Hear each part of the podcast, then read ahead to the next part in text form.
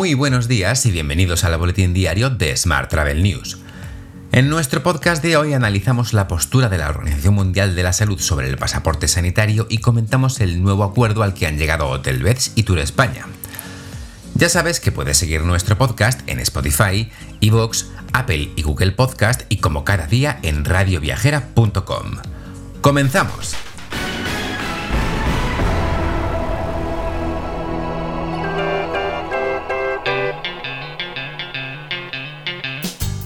Aeropuertos y otros puntos de entrada a un país no deberían pedir a los viajeros que demuestren estar vacunados contra la COVID-19 para poder acceder a esos territorios.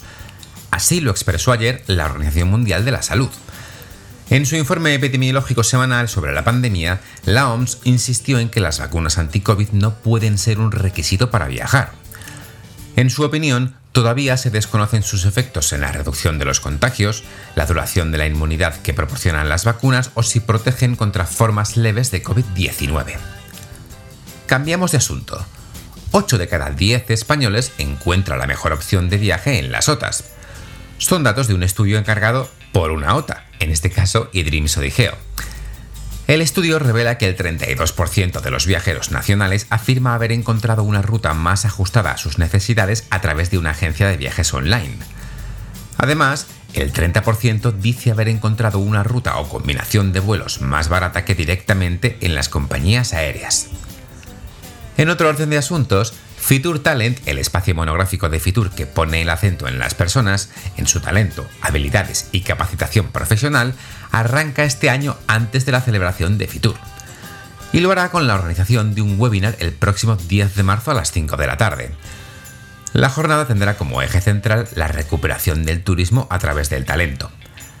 Este webinar contará con Natalia Bayona, directora de Innovación, Educación e Inversiones de la OMT, como ponente principal y ofrecerá una mesa redonda en la que participarán Matilde Almandoz, presidenta del Formais, Carlos Díaz de la Lastra, director de Les Roches Marbella, Juana Presa, director corporativo de gestión de talento Palladium Hotels Group, y Xavi Martín, director general de Turijobs.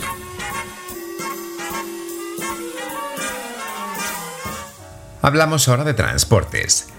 Air France prueba una solución de digitalización de resultados de test COVID-19.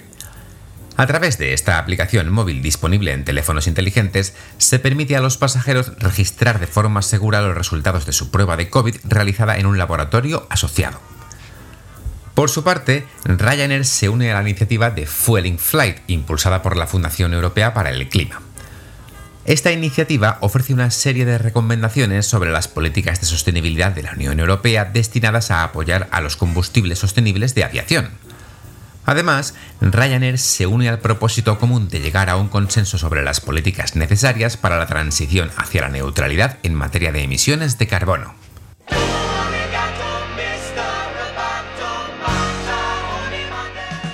Hablamos ahora de tecnología. The Hotels Network ha anunciado el lanzamiento de su nuevo producto de benchmarking hotelero, Bench Direct. Este producto quiere llevar el benchmarking tradicional un paso más allá. El objetivo es poner en manos de los hoteleros una plataforma interactiva de analítica que permite comparar una gran variedad de métricas clave del canal directo. Así, contrasta en tiempo real el rendimiento de su hotel con el de la competencia. La compañía ha anunciado que esta herramienta será gratuita para los hoteles y para siempre. Y ahora os contamos una serie de acuerdos que se anunciaron ayer. Royback, firma especializada en la gestión del canal directo de ventas de los hoteles, ha anunciado un acuerdo estratégico con Derbysoft, plataforma centrada en servicios de tecnología turística. Gracias a este acuerdo, los hoteles podrán utilizar la conectividad Royback Metabase, disponible también para hoteles que no disponen del motor de reservas de Royback, y a su vez beneficiarse de los algoritmos de optimización de pujas e inteligencia artificial de Click Digital Suite de Derbysoft. Mientras, Destinia ha elegido a GTT para conectar a sus viajeros de todo el mundo. De esta forma, Destinia busca reforzar su infraestructura de IT y aumentar su conectividad para mejorar la experiencia digital de sus clientes con sus servicios digitales. Por su parte, Libra anuncia la, finalización de la integración entre Libra Assistant RMS y el PMS de Master Yield. Gracias a esta nueva integración, los datos de reservas del PMS de Master Yield se integrarán en Libra Assistant, lo que permitirá a su vez al RMS ofrecer a los hoteles las tarifas de habitaciones más precisas en tiempo real. En otro orden de asuntos, el secretario autonómico de Turismo y Comunidad Valenciana, Francesc Colomer, ha destacado que la inteligencia artificial será uno de los elementos clave para retomar la actividad turística, garantizando la seguridad sanitaria tras la pandemia, pero sin perder de vista la ética y la protección del usuario. Así lo ha declarado el titular de Turisme durante la apertura de la jornada online organizada por Invatur, donde se, donde se ha presentado el estudio Casos de uso de inteligencia artificial y ética en el sector turístico. Se trata de un estudio pionero que recoge ejemplos de empresas que ya ofrecen soluciones de inteligencia artificial y en las que se han tenido en cuenta los riesgos éticos, aportando nuevas soluciones. Puedes acceder al informe completo desde nuestra web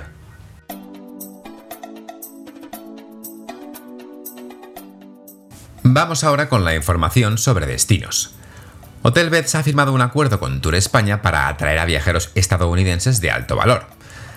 Esta es la primera vez que Hotelbeds y Tour España firman un acuerdo para trabajar juntos. La campaña quiere impulsar volúmenes significativos en España centrándose en cuatro elementos clave, la España verde, Andalucía, Canarias y Baleares. Mientras, la concejala delegada de Turismo de Madrid, Almudena Maillo, apuesta por la sostenibilidad y la innovación en la celebración de los congresos. La concejala ha presidido la Junta Rectora de Madrid Convention Bureau, organismo que promociona la ciudad como destino congresual. Por su parte, la ciudad de Málaga acogerá el próximo mes de diciembre la Mobile Week. Se trata de un compendio de actividades en torno a la que es la cita más importante del mundo en torno a la tecnología móvil.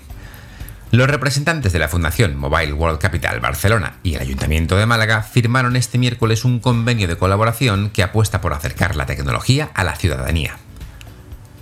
Hoy también te cuento que la firma de consultoría Brain Trust ha presentado el plan estratégico de la ciudad de Ibiza.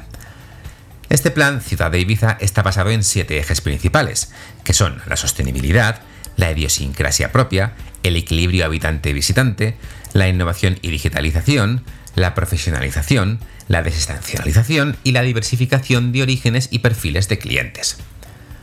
Estos siete ejes se trasladan a los 21 objetivos estratégicos del plan, que por primera vez serán medidos a través de los indicadores oportunos de cara a evaluar el éxito del mismo.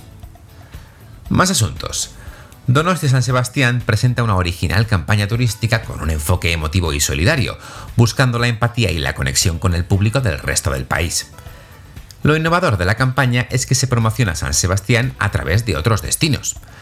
Se interpela así a las personas viajeras de las ciudades que más visitan San Sebastián, y para ello se han creado piezas creativas con mensajes personalizados e imágenes de lugares emblemáticos de Madrid, Barcelona, Euskadi, Navarra, Zaragoza, Valencia, Sevilla y Málaga.